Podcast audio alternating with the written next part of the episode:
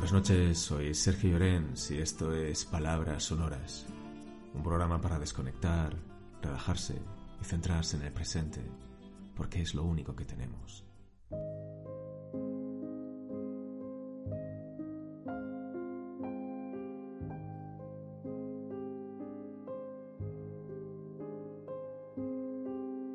Yo no sé si esto es una historia que parece cuento o un cuento que parece historia.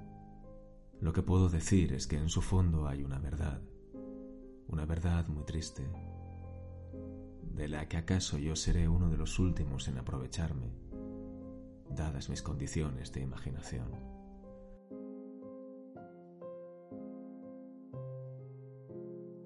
Otro, con esta idea, tal vez hubiera hecho un tomo de filosofía lacrimosa.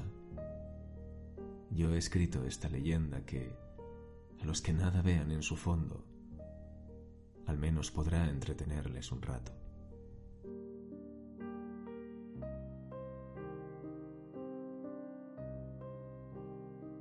Era noble, había nacido entre el estruendo de las armas y el insólito clamor de una trompa de guerra no le hubiera hecho levantar la cabeza un instante ni apartar sus ojos un punto del oscuro pergamino en el que leía la última cantiga de un trovador. Los que quisieran encontrarle no lo debían buscar en el anchuroso patio de su castillo, donde los palafreneros domaban los potros, los pajes enseñaban a volar a los halcones, y los soldados se entretenían los días de reposo en afilar el hierro de su lanza contra una piedra. ¿Dónde está Manrique? ¿Dónde está vuestro señor? preguntaba algunas veces su madre. No sabemos, respondían sus servidores. ¿Acaso estará en el claustro del monasterio de la Peña, sentado al borde de una tumba, prestando oído a ver si sorprende alguna palabra de la conversación de los muertos, o en el puente, mirando correr una tras otra las olas del río por debajo de sus arcos, acurrucado en la quiebra de una roca y entretenido en contar las estrellas del cielo, en seguir una nube con la vista o contemplar los fuegos fatuos que cruzan como exhalaciones sobre el haz de las lagunas. En cualquier parte estará, menos en donde esté todo el mundo. En efecto, Manrique amaba la soledad, y la amaba de tal modo que algunas veces hubiera deseado no tener sombra, para que su sombra no le siguiese a todas partes. Amaba la soledad, porque en su seno, dando rienda suelta a la imaginación, forjaba un mundo fantástico, habitado por extrañas creaciones, hijas de sus delirios y sus ensueños de poeta, tanto que nunca le habían satisfecho las formas en que pudiera encerrar sus pensamientos, y nunca los había encerrado al escribirlos. Creía que entre las rojas ascuas del hogar habitaban espíritus de fuego de mil colores, que corrían como insectos de oro a lo largo de los troncos encendidos, o danzaban en una luminosa ronda de chispas en la cúspide de las llamas, y se pasaba las horas muertas sentado junto a la alta chimenea gótica, inmóvil y con los ojos fijos en la lumbre.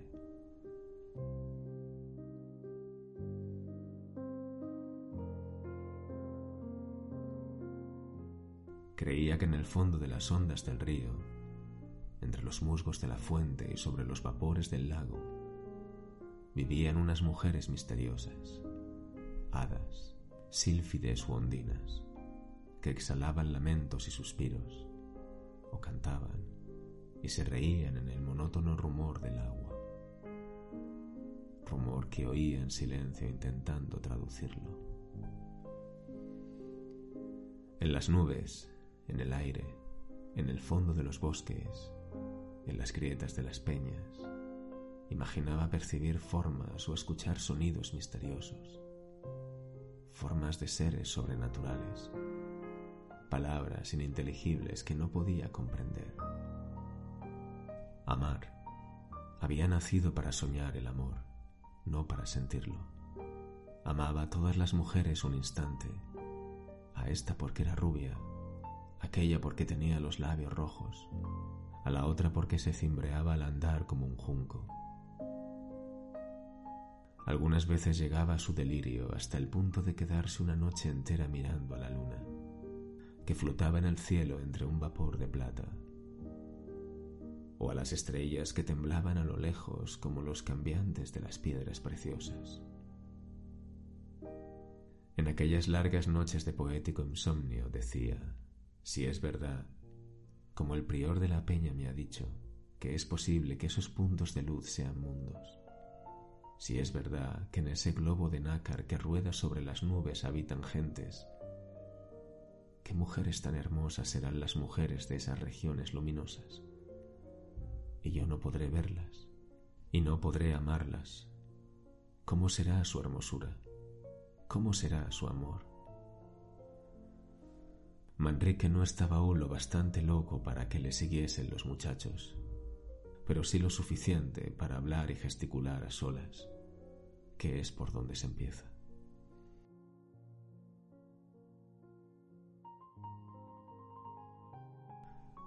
Sobre el Duero, que pasaba lamiendo las carcomidas y oscuras piedras de las murallas de Soria, hay un puente que conduce de la ciudad al antiguo convento de los templarios cuyas posesiones se extendían a lo largo del opuesto margen del río. En la época a que nos referimos, los caballeros de la Orden habían ya abandonado sus históricas fortalezas, pero aún quedaban en pie los restos de los anchos torreones de sus muros. Aún se veían, como en parte se ven hoy, cubiertos de hiedra y campanillas blancas los macizos arcos de su claustro, las prolongadas galerías ojivales de sus patios de armas, en las que suspiraba el viento con un gemido, agitando las altas hierbas.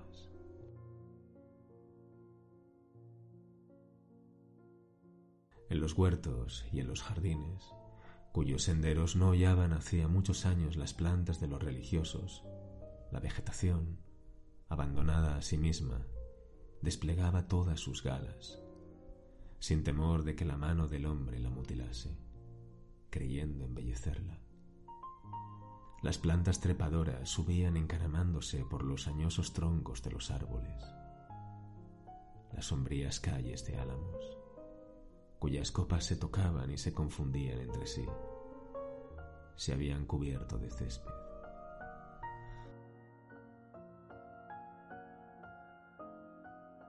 Los cardos silvestres y las ortigas brotaban en medio de los enarenados caminos, y dos trozos de fábrica, próximos a desplomarse, el jaramago flotando al viento como el penacho de una cimera, y las campanillas blancas y azules, balanceándose como en un columpio sobre sus largos y flexibles tallos, pregonaban la victoria de la destrucción y la ruina.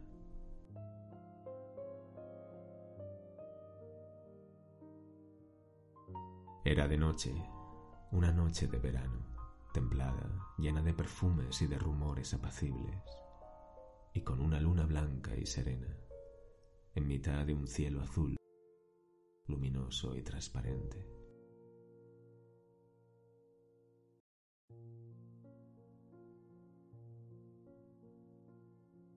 Manrique, presa su imaginación de un vértigo de poesía, después de atravesar el puente, desde donde contempló un momento la negra silueta de la ciudad, que se destacaba sobre el fondo de algunas nubes blanquecinas y ligeras arrolladas en el horizonte.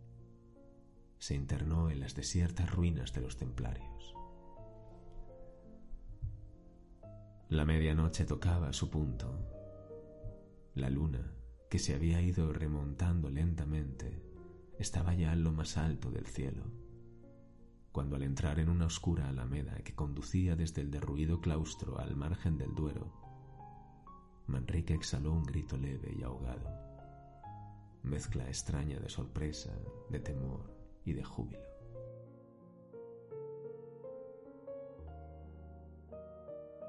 En el fondo de la sombría alameda había visto agitarse una cosa blanca, que flotó un momento y desapareció en la oscuridad.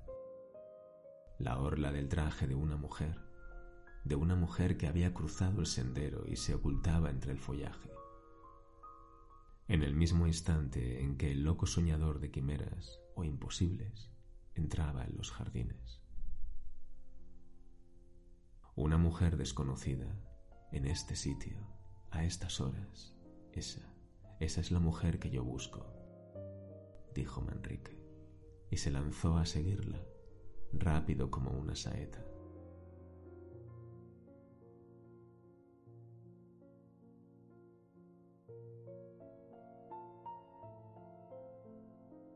Llegó al punto en que había visto perderse entre la espesura de las ramas a la mujer misteriosa. Había desaparecido. ¿Por dónde? Allá lejos, muy lejos. Creyó divisar por entre los cruzados troncos de los árboles como una claridad o una forma blanca que se movía. Es ella que lleva alas en los pies y huye como una sombra, dijo y se precipitó en su búsqueda, separando con las manos las redes de hiedra que se extendían como un tapiz de unos en otros álamos. Llegó rompiendo por entre la maleza y las plantas parásitas hasta una especie de rellano que iluminaba la claridad del cielo. Por aquí, por aquí va, exclamó entonces. Oigo sus pisadas sobre las hojas secas y el crujido de su traje que arrastra por el suelo y roza en los arbustos. Y corría y corría como un loco de aquí para allá, y no la veía. Pero siguen sonando sus pisadas, murmuró otra vez. Creo que ha hablado, no hay duda, ha hablado. El viento que suspira entre las ramas, las hojas, que parece que rezan en voz baja, me han impedido oír lo que ha dicho pero no hay duda. Va por ahí. Ha hablado. Ha hablado. ¿En qué idioma? No sé, pero es una lengua extranjera. Y volvió a correr en su búsqueda, unas veces creyendo verla, otras pensando oírla, ya notando que las ramas, por entre las cuales había desaparecido, se movían ya imaginando distinguir en la arena la huella de sus propios pies. Luego, firmemente persuadido de que un perfume especial que aspiraba a intervalos era un aroma que pertenecía a aquella mujer que se burlaba de él, complaciéndose en huirle por entre aquellas intrincadas malezas.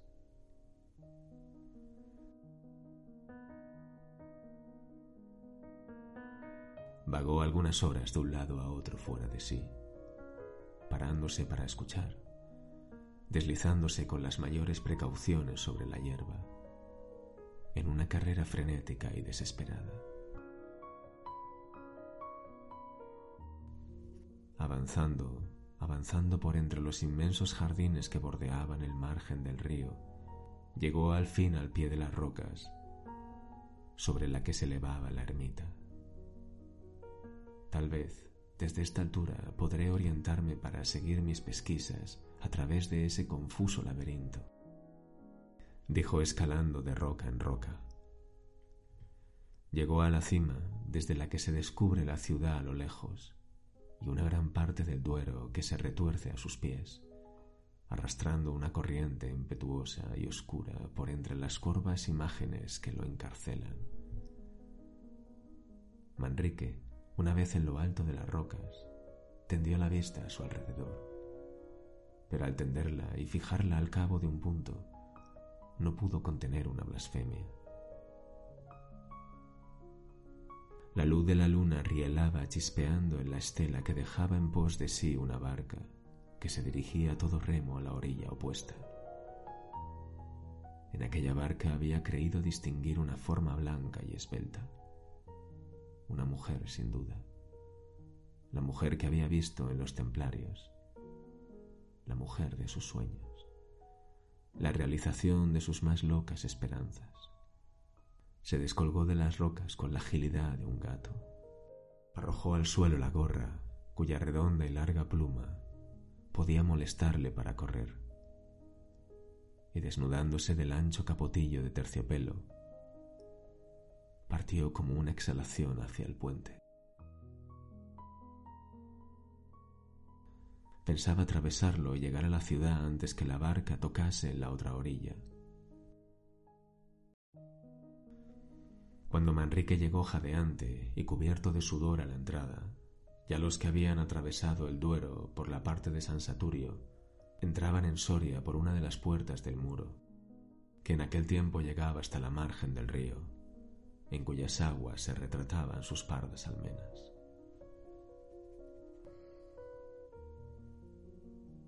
aunque desvanecida su esperanza de alcanzar a los que habían entrado por el postigo de San Saturio. No por eso nuestro héroe perdió la de saber la casa que en la ciudad podía albergarlos. Fija en su mente esta idea, entró en la población y se dirigió hacia el barrio de San Juan. Empezó a vagar por sus calles a la aventura. Las calles de Soria eran entonces, y lo son todavía, estrechas, oscuras y tortuosas. Un silencio profundo reinaba en ellas, silencio que sólo interrumpían el lejano ladrido de un perro, el rumor de una puerta al cerrarse, el relincho de un corcel que hacía sonar la cadena que le sujetaba el pesebre en las subterráneas caballerizas. Manrique, con el oído atento a estos rumores de la noche, que unas veces le parecían los pasos de alguna persona que había doblado ya la última esquina de un callejón desierto, otras, voces confusas de gente que hablaba a sus espaldas y que a cada momento esperaba ver a su lado. Caminó algunas horas más, corriendo al azar de un sitio a otro. Por último, se detuvo al pie de un caserón de piedra, oscuro y antiquísimo. Y al detenerse brillaron sus ojos con una indescriptible expresión de alegría. En una de las altas ventanas ojivales de aquel que pudiéramos llamar palacio, se veía un rayo de luz templada y suave que, pasando a través de unas ligeras colgaduras de seda color de rosa, se reflejaba en el negruzco y agrietado paredón de la casa de enfrente. No cabe duda, aquí vive mi desconocida, murmuró Manrique en voz baja sin apartar un punto sus ojos de la ventana gótica. Aquí vive. Ella entró por el postigo de San Saturio. Por el postigo de San Saturio se viene este barrio. En este barrio hay una casa donde pasada la medianoche aún hay gente en vela. ¿En vela? ¿Quién sino ella, que vuelve de sus nocturnas excursiones, puede estarlo a estas horas? No hay más. Esta es su casa. En esta firme persuasión, y revolviendo en su cabeza las más locas y fantásticas imaginaciones, esperó al alba frente a la ventana gótica, de la que en toda la noche no faltó la luz ni él separó la vista un momento. Cuando llegó el día, las macizas puertas del arco que daba entrada al caserón y sobre cuya clave se veían esculpidos los blasones de su dueño, giraron pesadamente sobre los goznes con un chirrido prolongado y agudo. Un escudero reapareció en el dintel con un manojo de llaves en la mano restregándose los ojos y enseñando al bostezar una caja de dientes capaces de dar envidia a un cocodrilo. Al verle, Manrique se lanzó a la puerta y le preguntó, ¿Quién vive en esta casa? ¿Cómo se llama ella? ¿De dónde es? ¿A qué ha venido a Soria? ¿Tiene esposo? Responde, respóndeme, por favor. Este fue el saludo que sacudiéndole el brazo violentamente dirigió al pobre escudero, el cual, después de mirarle un buen espacio de tiempo con ojos espantados y estúpidos, le contestó con voz entrecortada por la sorpresa. En esta casa vive el muy honrado señor don Alonso de Valdecuellos. Montero mayor de nuestro señor el rey, que herido en la guerra contra los moros, se encuentra en esta ciudad reponiéndose de sus fatigas. Pero, ¿y su hija? interrumpió el joven impaciente. ¿Y su hija, o su hermana, o su esposa, o lo que sea? No tiene ninguna mujer consigo. ¿No tiene ninguna? Pues, ¿quién duerme allí, en aquel aposento, donde toda la noche ha estado la luz encendida? Allí, allí duerme mi señor don Alonso, que, como se encuentra enfermo, mantiene encendida la luz hasta que amanece. Un rayo cayendo de improviso a sus pies no le hubiera causado más asombro que el que le causaron estas palabras. Yo la he de encontrar, la he de encontrar, y si la encuentro, estoy casi seguro que he de conocerla. ¿En qué? Eso es lo que no podré decir, pero he de conocerla. El eco de sus pisadas o una sola palabra suya que vuelva a oír, un extremo de su traje, un solo extremo que vuelva a ver, me bastarán para conseguirlo. Noche y día estoy mirando flotar delante de mis ojos aquellos pliegues de una tela diáfana y blanquísima. Noche y día me están sonando aquí dentro, dentro de la cabeza, el crujido de su traje, el confuso rumor de sus inteligibles palabras. ¿Qué dijo? ¿Qué dijo? Si yo pudiera saber lo que dijo caso, pero aún sin saberlo, la encontraré. La encontraré. Me lo dice el corazón, y mi corazón no me engaña nunca. Verdad es que ya he recorrido inútilmente todas las calles de Soria, que he pasado noches y noches en vela, como el poste de una esquina, que he gastado más de veinte mil doblas en oro en hacer charlar a dueñas y escuderos, que he dado agua bendita en San Nicolás a una vieja, arrebujada con tal arte en su manto de anascote, que se me figuró una deidad. Y al salir de la iglesia, una noche de oraciones, he seguido como un tonto la litera del arcediano, creyendo que el extremo de su vestido era el del traje de mi desconocida. Pero no importa, yo la he de encontrar. Y la gloria de poseerla excederá seguramente al trabajo de buscarla. ¿Cómo serán sus ojos? Deben de ser azules, azules, azules y húmedos como el cielo de la noche. Me gustan tanto los ojos de ese color. Son tan expresivos, tan melancólicos. No hay duda, azules deben ser, azules son, seguramente y sus cabellos negros, muy negros, muy negros y largos para que floten.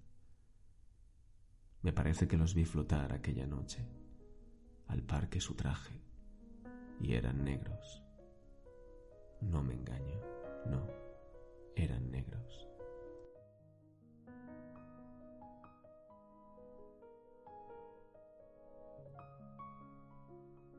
Y que bien sientan unos ojos azules muy rasgados y adormecidos, y una cabellera suelta, flotante y oscura, a una mujer alta, porque ella es alta, alta y esbelta como esos ángeles de las portadas de nuestras basílicas, cuyos ovalados rostros envuelven en un misterioso crepúsculo las sombras de sus doseles de granito. Su voz, su voz la he oído, su voz es suave como el rumor del viento en las hojas de los álamos, y su andar acompasado y majestuoso como las cadencias de una música. Y esa mujer, que es hermosa como el más hermoso de mis sueños de adolescente, que piensa como yo pienso, que gusta como yo gusto, que odia lo que yo odio, que es un espíritu humano de mi espíritu que es el complemento de mi ser. No se ha de sentir conmovida al encontrarme. No me ha de amar como yo la amaré, como la amo ya, con todas las fuerzas de mi vida, con todas las facultades de mi alma. Vamos, vamos al sitio donde la vi la primera y única vez que la he visto. Quién sabe si, caprichosa como yo, amiga de la soledad y el misterio, como todas las almas soñadoras, se complace en vagar por entre las ruinas en el silencio de la noche.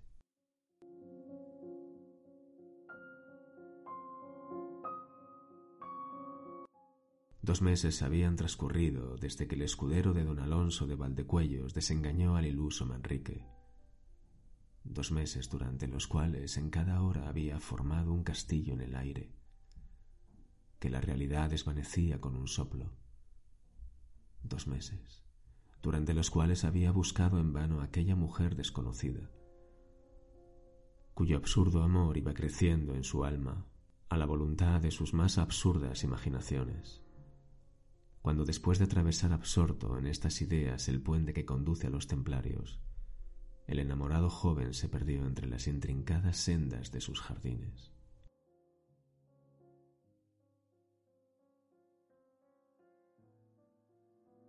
La noche estaba serena y hermosa. La luna brillaba en toda su plenitud en lo más alto del cielo. Y el viento suspiraba con un rumor dulcísimo entre las hojas de los árboles. Manrique llegó al claustro, miró a su alrededor. Estaba desierto. Salió de allí y caminó hacia la oscura alameda que conduce al Duero. Y aún no había entrado en ella cuando de sus labios escapó un grito de júbilo. Había visto flotar un instante y desaparecer el extremo del traje blanco, del traje blanco de la mujer de sus sueños de la mujer que llamaba como un loco. Corrió y corrió en su búsqueda. Llegó al sitio en el que la había visto desaparecer, pero al llegar se detuvo, fijó los espantados ojos en el suelo, permaneció un rato inmóvil. Un ligero temblor nervioso agitó sus miembros, un temblor que iba creciendo que iba creciendo y ofrecía los síntomas de una verdadera convulsión. Y al final explotó en una carcajada, una carcajada sonora, estridente, horrible. Aquella cosa blanca, ligera, flotante, había vuelto a brillar ante sus ojos, pero había brillado a sus pies un instante, no más que un instante. Era un rayo de luna, un rayo de luna que entraba a intervalos por las copas de los árboles cuando el viento movía sus ramas.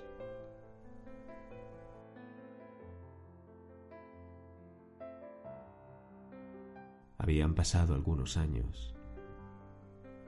Manrique, sentado junto a la chimenea gótica de su castillo, inmóvil casi con una mirada vaga e inquieta como la de un idiota, apenas prestaba atención ni a las caricias de su madre, ni a los consuelos de sus servidores. Tú eres joven, tú eres hermoso, le decía su madre. ¿Por qué te consumes en la soledad? ¿Por qué no buscas una mujer a quien ames y que amándote pueda hacerte feliz? El amor, el amor, el amor es un rayo de luna, dijo Manrique. ¿Por qué no despertáis de ese letargo? le decía uno de sus escuderos. Os vestís de hierro de pies a cabeza, mandáis desplegar al aire vuestro pendón de rico hombre, y marchamos a la guerra. En la guerra se encuentra la gloria. La gloria. La gloria es un rayo de luna, dijo Manrique. ¿Queréis que os diga una cantiga, la última que ha compuesto Mosén Arnaldo, el trovador provenzal. No, no, dijo Manrique. No quiero nada. Es decir, si quiero. Quiero que me dejéis solo. Cantigas, mujeres, glorias, felicidad. Mentiras todo. Fantasmas vanos que formamos en nuestra imaginación y vestimos a nuestro antojo. Y los amamos y corremos tras ellos. ¿Para qué? ¿Para qué? Para encontrar un rayo de luna. Manrique estaba loco. Por lo menos todo el mundo lo creía así. A mí, por el contrario, me parecía que lo que había hecho era recuperar el juicio.